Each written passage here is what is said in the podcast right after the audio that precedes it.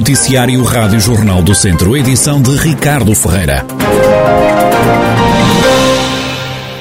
A Escola Azeredo Perdigão em Viseu passou a integrar a lista de estabelecimentos de ensino com prioridade em matéria de obras. A Câmara Municipal conseguiu mostrar a semana passada ao responsável máximo da DGEST, a Direção-Geral dos Estabelecimentos Escolares, João Gonçalves, que Azeredo Perdigão precisava de uma intervenção urgente. É o que adianta o vereador da Educação no município viziense, Pedro Ribeiro. Estava considerada a escola Dom Duarte, do mesmo agrupamento de escolas, mas não estava considerada a Escola Azeredo Perdigão. Portanto, depois da visita que foi feita na quinta-feira passada a essa mesma escola, naturalmente que também veio a, a, a delegada regional, uma vez que é a, a, nossa representante próxima, a doutora Cristina Oliveira, acompanhou-nos também nesta visita. Depois de se ter verificado no local as condições que são necessárias para a escola, concordaram connosco, naturalmente, na necessidade de obras e de ser uma escola prioritária. Pedro Ribeiro enumera os problemas que urgem resolver no estabelecimento de ensino. Muitas destas escolas precisam de caixilharias eh, novas, uh, precisam de, uh, uh, portanto, blackouts para obscurecimento, para que as, o ensino e a aprendizagem sejam mais eficazes, precisam de um pavimento em termos de, de chão melhorado e, fundamentalmente, no caso da Azaredo Perdigão, precisa de facto de isolamento ao nível de todos os pavilhões, ao nível dos telhados. As necessidades de obras não se ficam por aqui. A Escola João de Barros também precisa de uma intervenção. No caso da João de Barros, é necessária a construção de uma estrutura que eh, sirva para a prática de educação, eh, de educação física, uma vez que eh, para um total de 500 alunos, essas mesmas área, essa mesma área em que é possível essa prática é diminuta. Pedro Ribeiro, vereador da Educação na Câmara de Viseu, acrescenta que o responsável máximo pela DGEST tomou nota e elogiou os projetos recreios ativos e roda ativa que gostaria de replicar noutras escolas do país. Até que o protesto exige uma cobrança justa e igual para todos nas portagens. Segundo a Associação de Defesa do Consumidor, as cobranças eletrónicas nas antigas SCUT, como a A24 e a A25 que atravessam a região, ficam mais caras para quem não tem dispositivos de pagamento automáticos. Sónia Covita, coordenadora do Departamento Jurídico e Económico da DECO Proteste, recorda que este problema já não é novo. Eventualmente, os, os habitantes habitantes de Viseu sabem isto melhor que ninguém. É algo que decorre há vários anos, portanto, na prática, quem passa por uma autoestrada com pórticos eletrónicos só tem duas formas de pagar a portagem, ou por débito direto, caso tenha a via verde, que é a única solução disponível no mercado atualmente, ou através do CTT.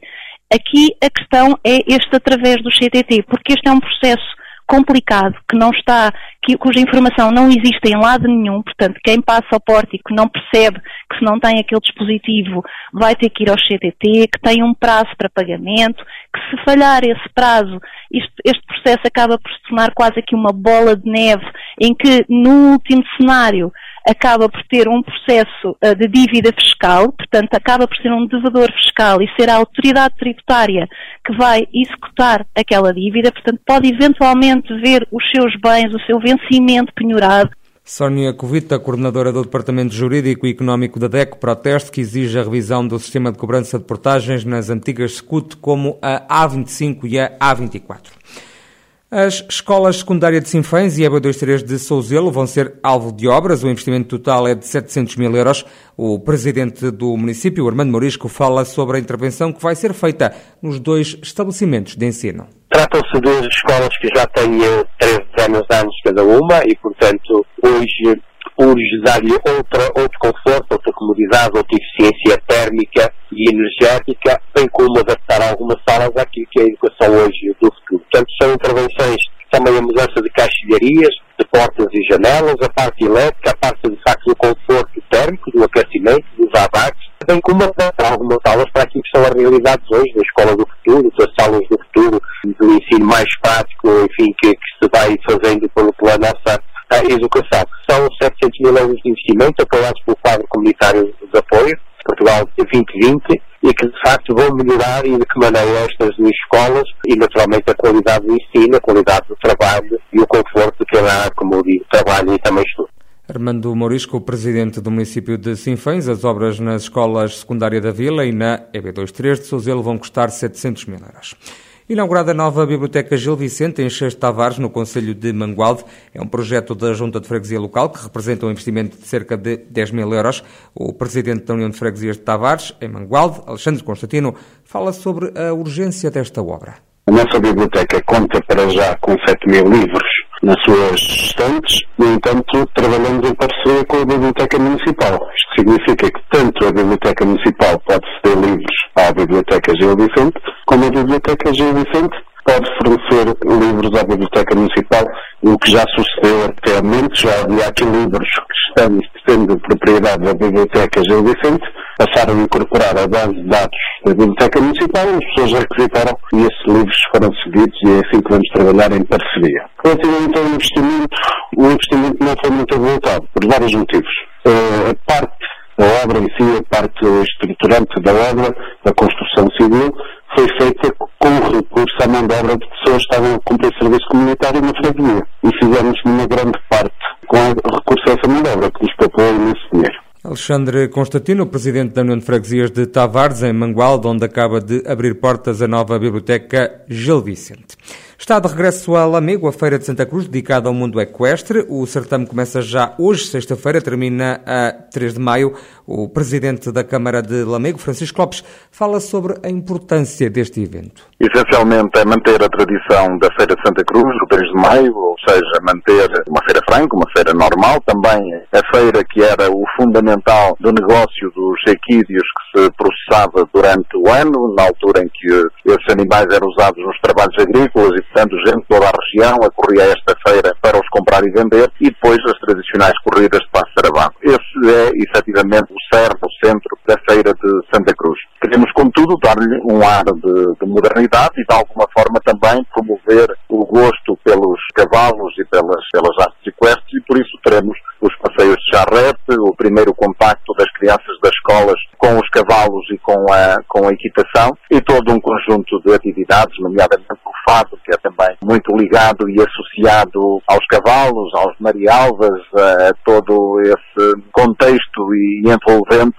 que se vive em torno dos cavalos e do, do mundo dos cavalos. No fundo, manter a tradição e promover o gosto pelos cavalos e as atividades equestres na nossa região é o objetivo desta feira. E neste regresso à Feira de Santa Cruz e as corridas de passo travado vão realizar-se em dois espaços distintos festas de Santa Cruz são divididas entre a cidade e Cambres, posto que, uma vez que temos as obras do Parque Urbano em curso, não temos o espaço disponível onde as corridas de passo travado se realizam habitualmente. De modo que iremos eh, fazê-las desta vez no antigo campo de futebol de, de Cambres, aproveitando esse espaço que está disponível e aproveitando também a proximidade à maior freguesia rural do, do Conselho. Penso que vai ser também importante para Cambres podermos dar utilização àquele espaço e levar um dia de grande animação uh, à Vila de Campos. Francisco Lopes, presidente do município de Lamego, cidade que acolhe a partir de hoje, sexta-feira e até 3 de maio, mais uma feira de Santa Cruz.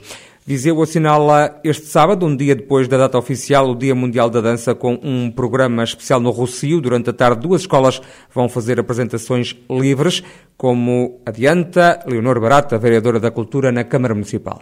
Como calha uma sexta-feira, também nos impede de alguma maneira de, de, poder celebrar como gostaríamos com as escolas, mas no sábado, neste palco que está montado aqui no, no Rocio, se São Pedro nos ajudar, um, vamos ter várias apresentações das várias escolas um, da cidade, com turmas livres, não é? Portanto, com, com como é que eu digo?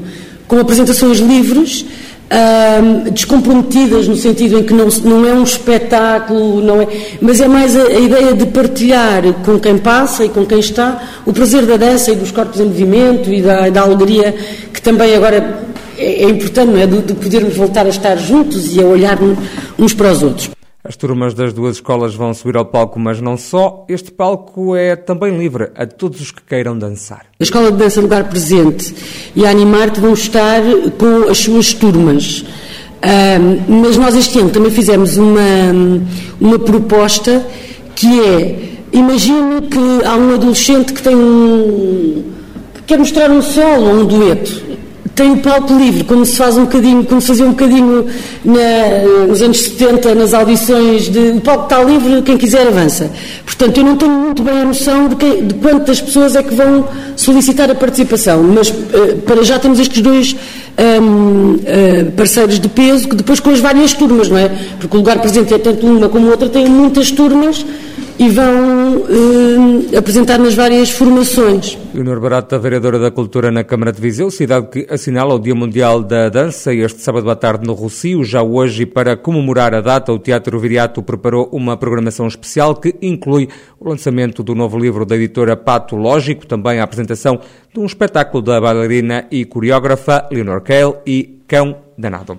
E o Académico de Viseu joga esta tarde a primeira de três finais. A formação viziense recebe o Porto B e os três pontos podem deixar os academistas mais perto da manutenção na segunda Liga de Futebol. E são exatamente três pontos que separam o Académico da zona de despromoção. O comentador da Rádio Jornal do Centro, Carlos Agostinho, lembra que nesta reta final o Académico tem que continuar a pensar jogo a jogo para alcançar os objetivos mas eu acho que neste momento o mais importante, o foco é no Porto. E depois de ultrapassar esse adversário, pensar no seguinte, tem que ser jogo a jogo, final a final, e acreditarmos todos porque é excelente termos um clube a continuar na Liga Profissional e então depois para a próxima época, com o tempo e com estas aprendizagens todas e com o fontelo de, de volta a ser o palco do, do clube, se calhar até aspirar a algo mais do que a manutenção.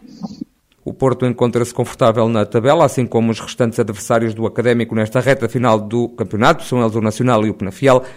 Carlos Agostinho alerta que isso não representa facilidades. Nesta parte final, porque a última imagem é sempre aquela que, fica na, na, nas pessoas, tanto a nível dos treinadores como dos jogadores. E são dois clubes que, que naturalmente na próxima época irão continuar a investir na subida de divisão. Não querem, de certeza absoluta, terminar que não seja com uma parte final forte, por causa das renovações de contratos, de continuidade, deste e daquele, e eu penso que não é por aí que o académico poderá ter mais facilidades. Eu penso que não. Até pelo contrário, se calhar vai encontrar duas equipas já com estáveis na tabela, a jogarem tranquilas e, e, com dificuldades acrescidas. A partir entre o Académico de Viseu e o Porto vai abrir a jornada 32 da Segunda Liga. O encontro está marcado para as 6 da tarde no Estádio Municipal de Aveiro.